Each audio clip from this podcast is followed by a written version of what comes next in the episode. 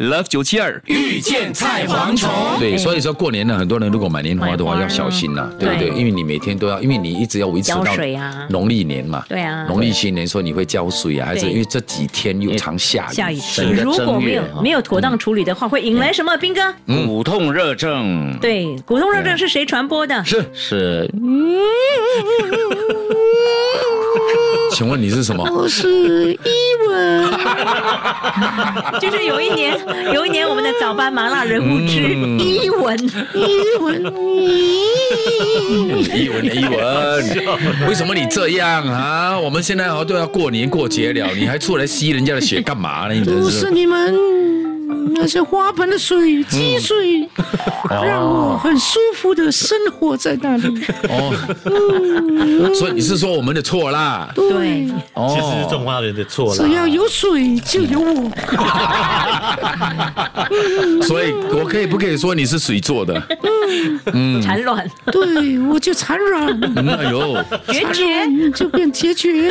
杜绝它了，你这样对嗯对，过年过节我们千万不可以有骨痛、一些热症啊。对呀所以如果要杜绝这些所有的异物的话，首先我们一定要把这个干硬的泥土给它铲松了。呀，不然不要，要不然它会积水嘛，是对不对？还有要清除呢花盆底盘的积水，这样就不会滋生异物了。那当然了，平时我们那些桶没有用，我们是要把它倒过来，对不对？对但是倒放桶倒放倒放，然后桶的边边那边也会积水，所以呀切所以切我们也要把它抹那边干有水净。倒放之前要 make sure 它没有水因为很多桶就是这样呃倒过来哦，它好像还有这个那旁边还有一水些沟边还有沟一些沟这样子啊对，是它的边缘那边也要抹干净。那当然了，就是花瓶里的水要常常更换。那当然，如果说你是有地住宅，或者是你住一楼的话，你如果说是有屋屋顶的话，那可能会有发生这个阻塞屋顶的这个问题嗯哦。呀所以呢，就要清除那个屋檐旁边是啊，放那个沙文药。呀，屋檐排水，还有啊草要通畅，嗯有些人的那个竹竿的竹竿那个 插竹竿的啊，那个对对对对，那个竹竹那个筒桶，这个竹孔那个